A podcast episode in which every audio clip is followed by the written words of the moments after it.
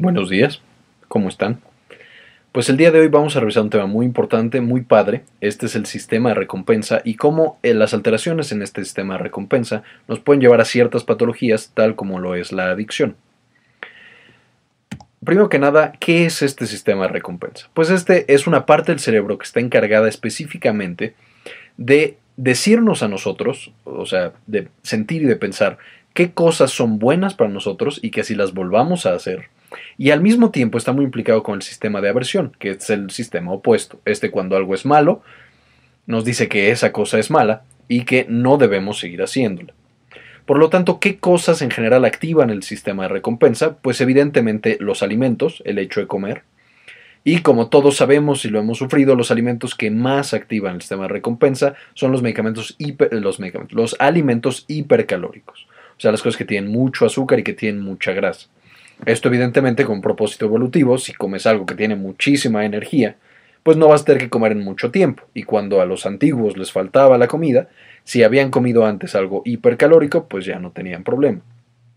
Otras de las cosas que van a activar el sistema de recompensa es eh, toda la conducta sexual, el estar con la pareja, el estar con la gente que tú quieres, el estar con los amigos, el tomar agua cuando tienes sed, todo lo que sea positivo, ya sea para ti o para tu especie, va a ser activado por el sistema de recompensa de manera normal y de manera fisiológica.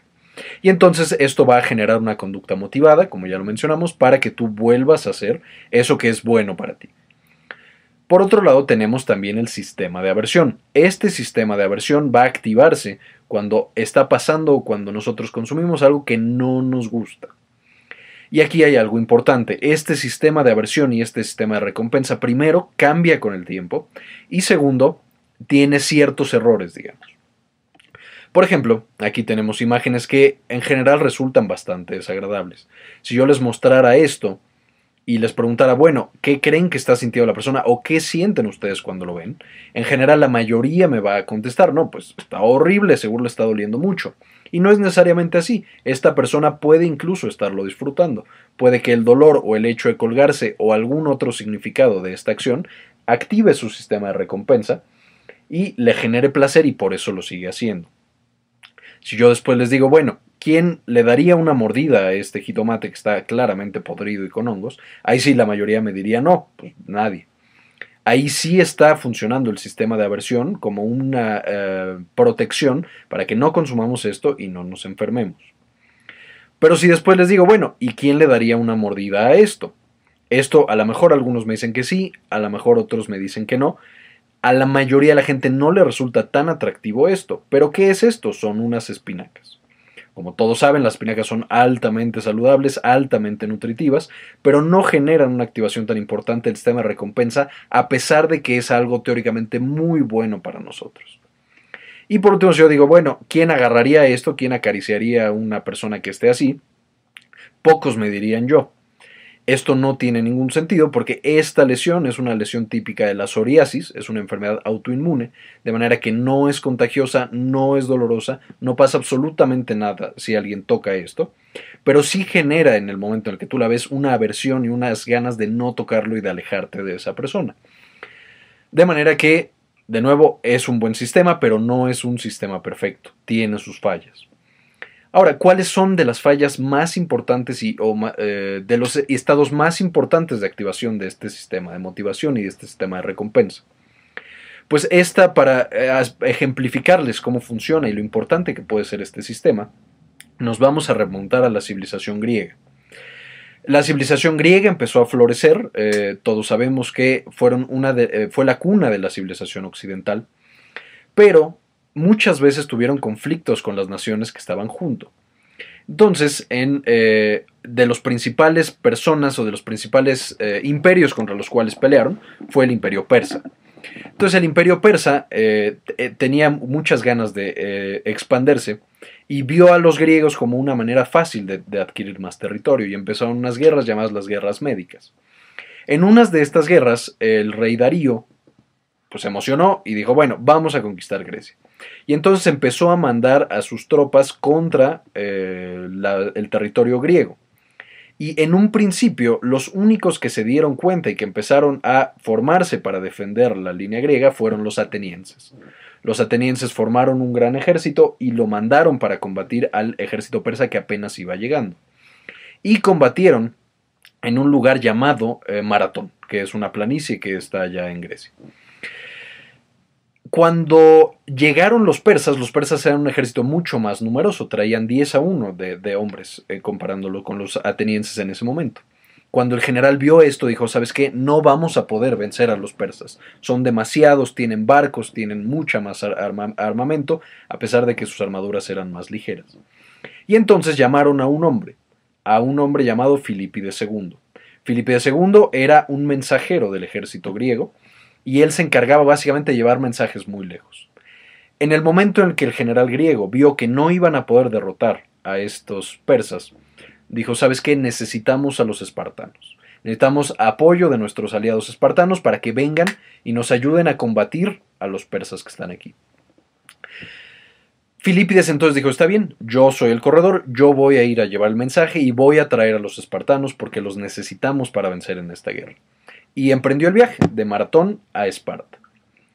Ahora, seguramente todos hemos conocido gente que hace carreras. Seguro todos conocemos o hemos escuchado de alguna persona que ha corrido los 5 kilómetros. Y se prepara meses y meses y después va, corre los 5 kilómetros, le va muy bien, acaba cansado y lo que ustedes quieran. Hemos conocido también gente que ha corrido 10 kilómetros, estas carreras más largas, más complicadas, que hay que entrenarse mejor. No cualquiera puede correr una carrera de 10 kilómetros. Después tenemos el famoso maratón, que este famoso maratón de hecho viene de esta batalla, ahorita vamos a explicar cómo, y son 42 kilómetros que se recorren, normalmente la gente tarda una, dos horas, tres horas, cuatro horas. Y son carreras de, veras difíciles de correr. Filipides en ese momento del Filipides en ese momento de del maratón de la planicie hasta Esparta tuvo que correr exactamente 246 kilómetros. Y recorrió estos 246 kilómetros en dos días. Entonces, con su, con su escudo, bueno, no con su con su armadura y con el resto de su equipo, tuvo que correr 246 kilómetros para encontrarse con los espartanos y pedirles que les fueran a ayudar en la guerra. No solo esto, una vez que Filipides llega con los espartanos, llegó en el peor momento, que fue en el festival más importante de los espartanos llamado la Carneia, que no, esto no es igual a, la película de 300, pero fue similar. Y les dijo, ¿saben qué? Necesitamos su ayuda, necesitamos que vengan ustedes porque no vamos a poder solos contra los persas. Y los espartanos dijeron, sí, sí los ayudamos, pero ahorita no podemos ayudarlos. Tenemos que esperar a que acabe nuestro festival y después les mandamos todos los refuerzos que ustedes quieran. Filipides entonces, ya con el mensaje, ya habiéndolo entregado, tenía que avisarle a los atenienses que no iban a llegar a tiempo los espartanos y que se iban a tener que defender por el momento ellos solos. De manera que de nuevo, Filipides recorrió los 246 kilómetros desde Esparta hacia Maratón o hacia Atenas.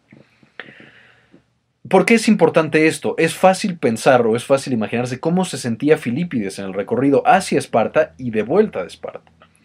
No podía tomar demasiada agua, casi no podía comer y tenía que correr y que correr y que correr. ¿Qué hizo que Filipides llegara hasta Atenas cuando seguramente las piernas le fallaban, la fuerza le faltaba, le faltaba el aire? Y lo hizo solamente en dos días. ¿Por qué es que Filipides pudo lograrlo? Pues evidentemente él iba corriendo hacia su nación y él sabía que si no llegaba en ese momento, si no llegaba a tiempo, iba a perder todo lo que era importante para él. Iba a perder a su familia, iba a perder a su hijo, iba a perder a su patria, a sus amigos, y de hecho iba a caer toda la civilización que él conocía. De manera que su sistema de recompensa en todo momento le decía, no, sigue corriendo, sigue corriendo.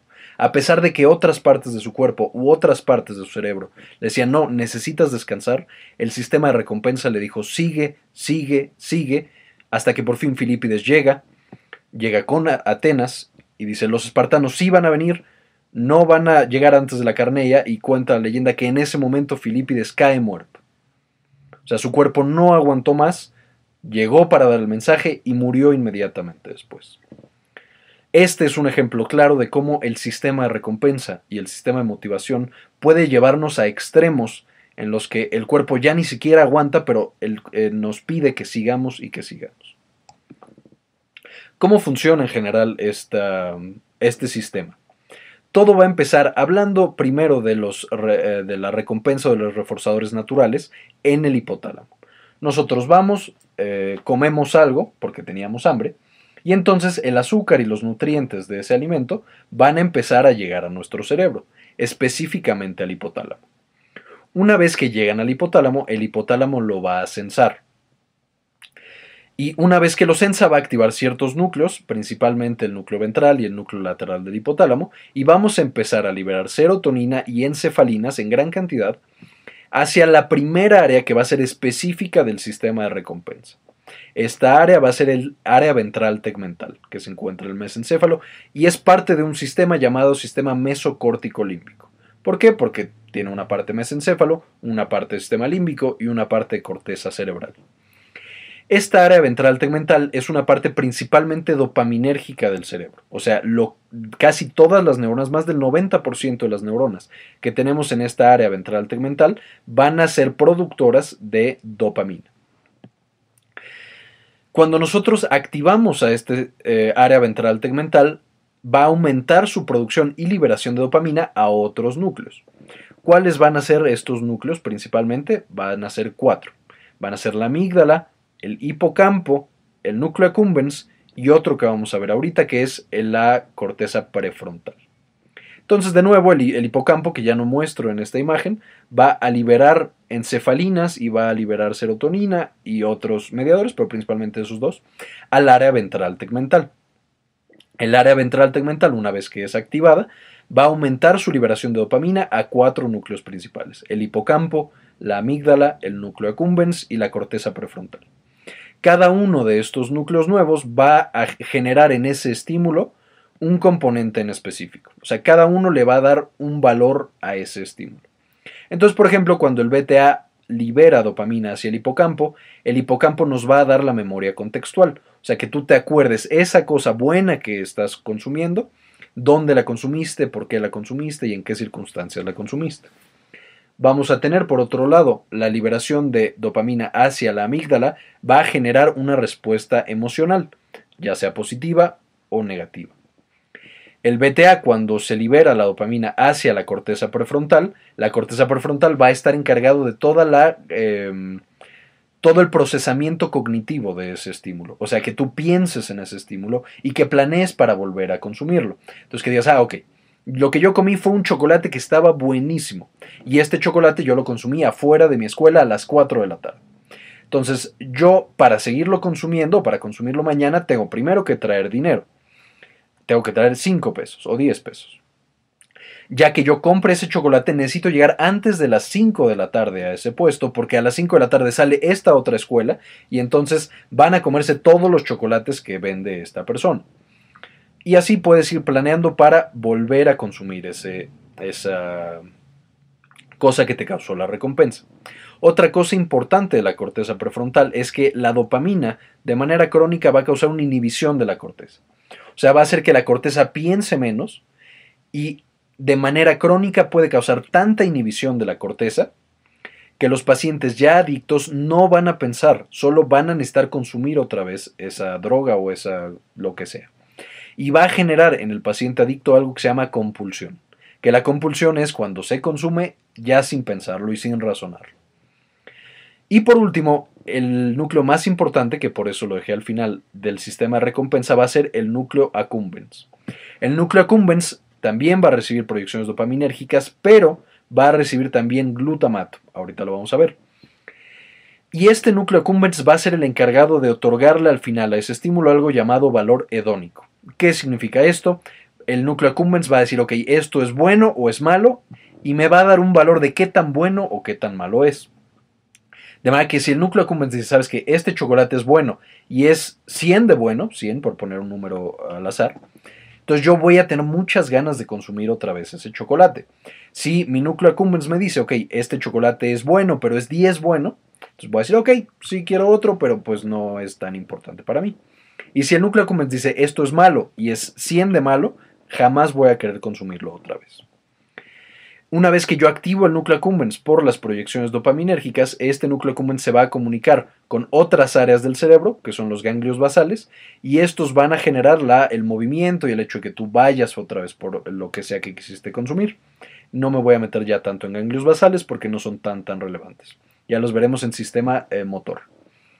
Y por último, la mayoría de los núcleos del sistema de recompensa, hipocampo, prefrontal y amígdala, van a comunicarse y van a mandar proyecciones glutamatérgicas, van a liberarle glutamato de nuevo al núcleo accumbens.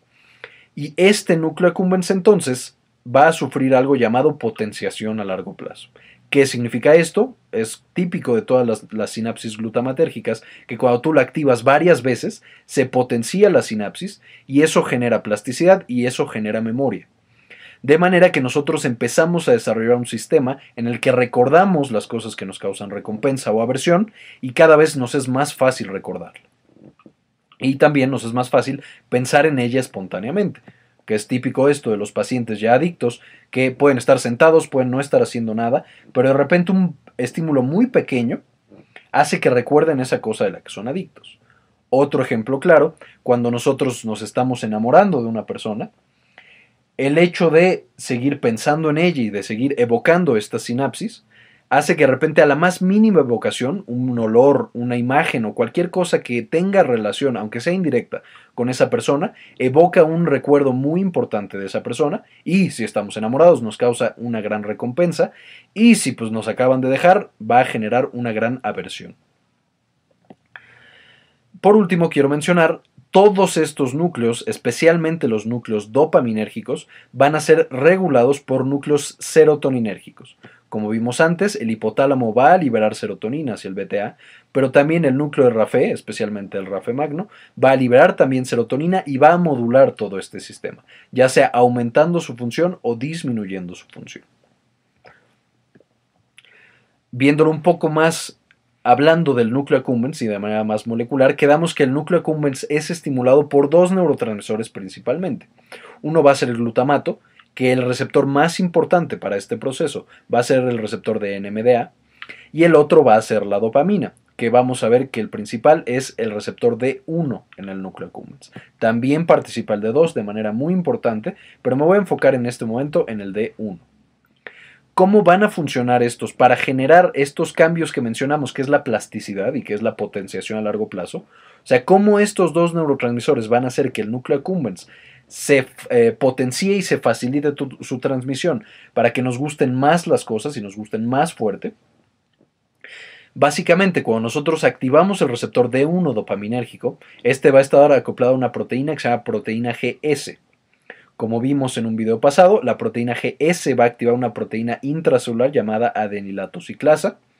La adenilatociclasa va a tomar el ATP que tiene la célula, parte del ATP, no todo, pero parte del ATP, y lo va a transformar en un segundo eh, mensajero que se llama AMP cíclico. El AMP cíclico va a viajar y va a activar una proteína que se llama proteína sinasa A, se llama A porque es dependiente de AMP cíclico, y esta proteína sinasa va a ir por toda la célula pegándole grupos fosfato a otras proteínas y de esta manera va a ir cambiando su actividad. por ejemplo, puede llegar y le pega grupos fosfatos a las mapquinasas, que bueno, esta no es una vía directa, pero también lo puede llegar a hacer. Y a todas las proteínas que encuentre le va a pegar grupos fosfato. Además de esto, la proteína sinasa A va a activar una, eh, o sea, va a fosforilar una proteína muy importante que va a ser CREB, que CREB significa elemento de respuesta al AMP cíclico, y este CREB va a viajar al núcleo, o sea, nosotros encontrábamos acá el CREB afuera del núcleo. Este CREB no estaba activo, o sea, estaba en el citoplasma sin hacer absolutamente nada. Pero cuando activamos nuestra proteína sinasa A, el CREB va a ser fosforilado, como podemos ver aquí, CREB fosforilado, y este CREB fosforilado llega al núcleo y hace que se expresen más receptores o más proteínas que antes el núcleo accumbens no expresaba tanto. ¿Cuáles van a ser las importantes? Por ejemplo, vamos a encontrar la FOSB, que va a generar más plasticidad. Vamos a tener un aumento de la producción de dinorfina y de otras sustancias. Vamos a tener una mayor expresión de ciertos receptores, como los receptores D2, y una disminución en los receptores D1, por ejemplo. Y vamos a encontrar una serie de cambios inducidos por CREB que modifica la expresión de genes. Y esa va a ser la actividad del receptor de 1. Por otro lado, cuando nosotros tenemos el receptor o activamos el receptor NMDA glutamatérgico, el NMDA glutamatérgico, como ya lo hemos visto, va a ser permeable a sodio y a calcio, y esto va a generar una entrada de calcio dentro de la célula. El calcio dentro de la célula va a ser un segundo mensajero también muy importante. Vamos a activar con el calcio una proteína que se llama calmodulina, entonces se genera un complejo que se llama calcio-calmodulina, y además vamos a activar directamente por el calcio a la MAP quinasa. También podemos activar una proteína que se llama proteína sinasa C, que va a ser dependiente de calcio. Todas estas, la, la calciocalmodulina, la mapquinasa y la proteína sinasa C, van a generar segundos mensajeros y promotores que también van a viajar al núcleo y también van a, cambiar la expresión de genes en este núcleo accumbens. Acuérdense que todo esto estamos hablando del núcleo accumbens. Y lo que nos va a llevar esto es básicamente a un aumento en la actividad de la sinapsis y de las conexiones que tiene este núcleo accumbens y entonces una facilitación de la respuesta recompensa a este estímulo positivo que nosotros consumimos. En este caso, el chocolate, pero también, por ejemplo, cualquier otra droga que cause adicción. ¿Queda claro hasta aquí? Espero que sí. Si no, avísenme qué es lo que no les quedó claro. Y después, como ya lo mencionamos, vamos a comunicarnos especialmente del núcleo accumbens con los ganglios basales, especialmente con el, este, el, núcleo subtalámico y con el globo pálido. Y estos ganglios basales también van a estar implicados en la conducta motivada, o sea, en el que nosotros activemos la corteza y empecemos a hacer cosas o dejemos de hacer cosas. No me voy a meter más en los ganglios basales, lo revisamos en otra clase. Ahora, ¿qué es este proceso de adicción? Demócrito, que fue otro eh, filósofo griego, decía, si tú lanzas la, moderación a los vientos, los más grandes placeres se convierten en los más grandes dolores o en los más grandes sufrimientos. Y esto es especialmente importante para los pacientes adictos. La adicción es definida por la OMS como un estado de intoxicación crónica con una droga natural o sintética. O sea, son pacientes que están consumiendo todo el tiempo una misma droga y esta droga evidentemente debe tener acciones en el sistema nervioso central. Como nosotros vamos a tener que esta droga llegue al sistema nervioso central y modifica nuestro sistema de recompensa, va a generar ciertos cambios neuroanatómicos y neurofuncionales que van a llevar a un paciente a tener cuatro características principales. Uno, que el, que el consumo va a ser compulsivo, que es lo mismo que ya mencionamos, el paciente ya no lo piensa, pero lo necesita seguir consumiendo. Dos, vamos a tener un proceso de tolerancia, que esto significa que necesitamos dosis más altas del mismo medicamento o de la misma droga para tener el efecto que teníamos de manera original. Ahorita vamos a ver por qué es esto. Vamos a tener una dependencia física y o psicológica, que esto es cuando nosotros suspendemos las drogas, vamos a tener algo llamado síndrome de abstinencia. O sea, nuestro cerebro ya cambió, ya no funciona igual y ya depende de la droga para trabajar. Cuando nosotros suspendemos la droga, ya sea estimulante o inhibitoria, vamos a tener una descompensación en el cerebro por todos los procesos de alostasis y esto va a generar en los pacientes un síndrome de abstinencia que a veces es tan importante que puede, llegar a la, que puede llevar a la muerte del paciente por este síndrome de abstinencia.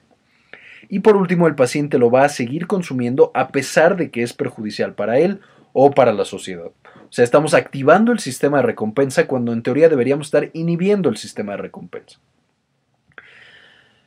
Y esto es muy importante debido a la gran cantidad de vidas y de enfermedades que causa nuestra población. De hecho, la Organización Mundial de la Salud catalogó al consumo de tabaco y de nicotina como la principal causa de morbilidad y de mortalidad prevenible en el siglo XXI. O sea, si nosotros pudiéramos quitar el consumo de tabaco, o por lo menos no que, no fuera un consumo compulsivo y no fuera una adicción, prevendríamos una gran cantidad de muertes que son teóricamente fáciles de prevenir. De hecho, igual, eh, cifras de la OMS dicen que 6 millones de personas mueren cada año por el consumo de tabaco, 5 millones son fumadores directos, fumadores activos, y un millón más son de fumadores pasivos o fumadores indirectos. Hablando específicamente de drogas ilegales, 210 millones de personas lo consumen cada año, o sea, cada año 210 millones empiezan a consumir drogas ilegales y, este, eh, y 200 mil van a morir por causa de este consumo de las drogas ilegales. Y la mayor tragedia que se da en este tipo de patologías es que una persona que ya es adicta al medicamento, o sea, estadísticamente, solo entre el 2 y el 7% van a lograr recuperarse.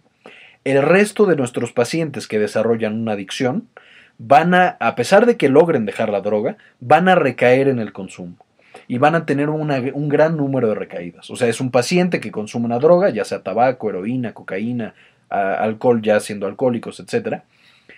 Van a dejar en algún momento el consumo de esa droga, dos, tres días, un mes, incluso un año. Pero el más del 90% de nuestros pacientes van a regresar a consumir esa misma droga y en el momento de su muerte van a presentar niveles de la droga en sangre. Y esto es por muchas razones, por todos los procesos neurobiológicos que vamos a mencionar y porque no existe un tratamiento adecuado para la adicción.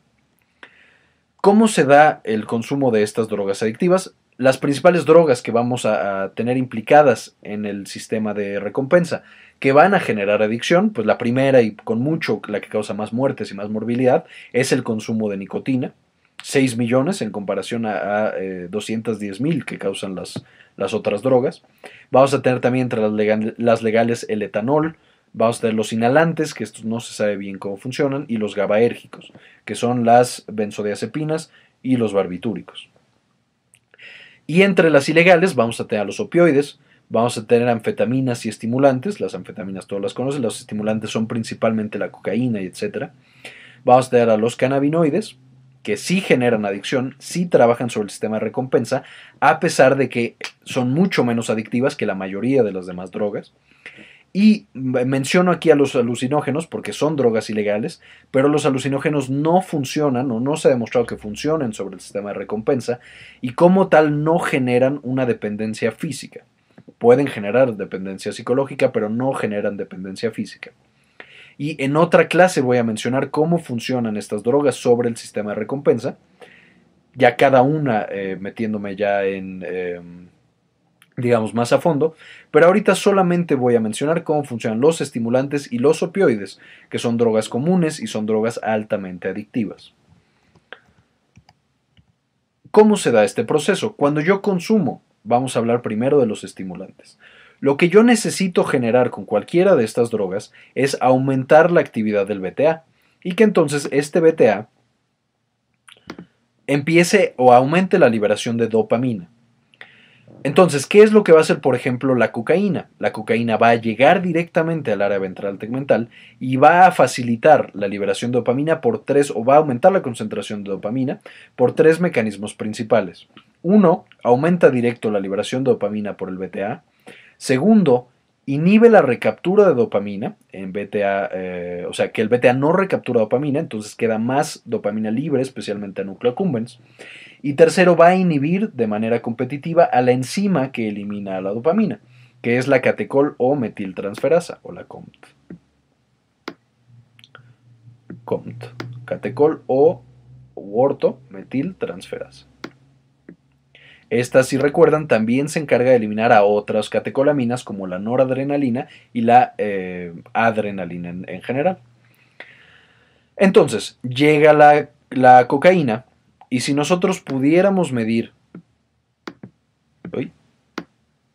pudiéramos medir la concentración de dopamina en, que está liberando el BTA hacia el núcleo accumbens en todo momento, encontraríamos que tenemos una liberación, pues en general con ciertos picos, ciertos valles, pero muy controlada. Cuando nosotros tenemos el golpe de cocaína y se dan todos los procesos de inhibición de la cocaína, esto va a generar un pico muy alto en la liberación de dopamina hacia el núcleo accumbens. Y después este mismo pico va a generar una caída muy muy rápida. El diferencial que nosotros tenemos de la dopamina basal al pico de dopamina más alto va a ser lo que le va a decir al cerebro qué tanta recompensa debe generar hacia ese estímulo. De manera que este pico inmenso es lo que genera la sensación de recompensa que va a generar el cerebro. Aquí también están implicados los opioides de, una manera, de maneras eh, un poco más complicadas, digamos. Entonces no lo voy a revisar todavía, lo veremos en otra clase de opioides solamente. Pero vamos a quedarnos con que la dopamina es el principal que genera la respuesta de recompensa en el núcleo o en el sistema de recompensa. Y va a ser por la diferencial que tenemos entre la dopamina basal y el pico máximo o el punto máximo de concentración de dopamina. Es importante mencionar que cuando la dopamina baja, esta baja en la concentración de dopamina, va a generar una sensación de disforia, o sea, una sensación de malestar. En vez de generar recompensa, va a hacer que tú te sientas mal.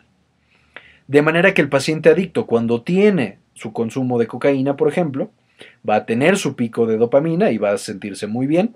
Y cuando baja de manera muy brusca y muy abrupta la dopamina, porque se le acabó la cocaína, va a empezar a sentir algo llamado disforia. O sea, el paciente se va a sentir incómodo y se va a sentir mal con, eh, digamos, de manera basal. En general, todo el tiempo se va a sentir mal, excepto cuando tiene este pico de cocaína.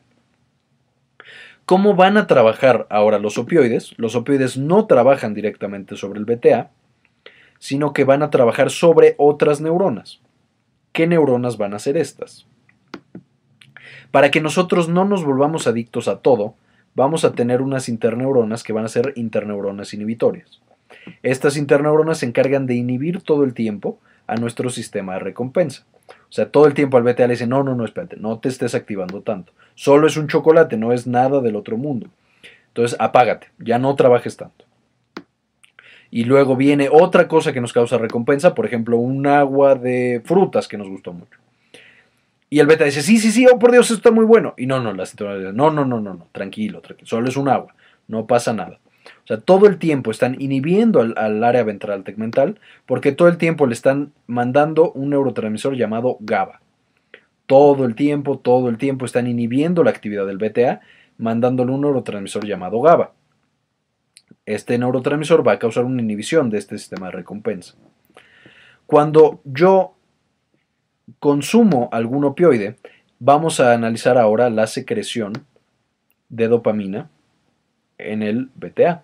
Yo normalmente tenía igual una basal, de repente subía, de repente bajaba, pero las interneuronas causaban en general que bajara, que baje y que baje y que baje, y que se quede abajo. Cuando yo bloqueo a estas interneuronas, o sea, de repente algo, o sea, llega el opioide, y este opioide, vamos a ponerle aquí morfina. La morfina llega y causa una inhibición directamente de estas interneuronas GABAérgicas. Entonces, cuando yo inhibo a estas interneuronas GABAérgicas, ¿qué es lo que va a pasar con mi secreción de dopamina? Pues va a haber un aumento muy importante. O sea, en el momento en que yo administro la morfina, ya no hay interneuronas, va a aumentar la dopamina, va a generar también un pico, pero va a ser un pico un poco más prolongado, no va a ser un pico tan picudo, por así decirlo. Entonces genera una pequeña meseta esta meseta va a generar que se cause no solo sensación de euforia, o sea, que el paciente se sienta bien, sino que se sienta bien por más tiempo. Después vamos a tener un pico y va a generar que sienta menos disforia, a diferencia de lo que pasó con la cocaína. Además de esto, la morfina puede generar recompensa por otros mecanismos, que les comento vamos a ver después. Entonces, la cocaína y las drogas estimulantes van a funcionar directamente sobre el área ventral tegmental, aumentando la liberación de dopamina e inhibiendo su recaptura, mientras que las drogas, como los opioides y algunos otros GABAérgicos, van a inhibir a neuronas que inhiben a su vez al área ventral tegmental y entonces van a causar un aumento en su actividad relativa. Van a trabajar más, pero no porque estemos activando directo al área ventral tegmental, sino porque estamos inhibiendo a las neuronas que inhiben a este sistema. Y esto va a ser muy importante más adelante cuando analicemos cómo genera adicción cada una de las drogas que estudiaremos. Y bueno, en general eso es todo y los veo en la siguiente clase. Espero que les haya quedado todo muy claro. Si tienen alguna duda o algún comentario, no duden en decirnos y les explicamos lo que necesiten. Muchas gracias y nos vemos en la siguiente. Diviértanse y descansen.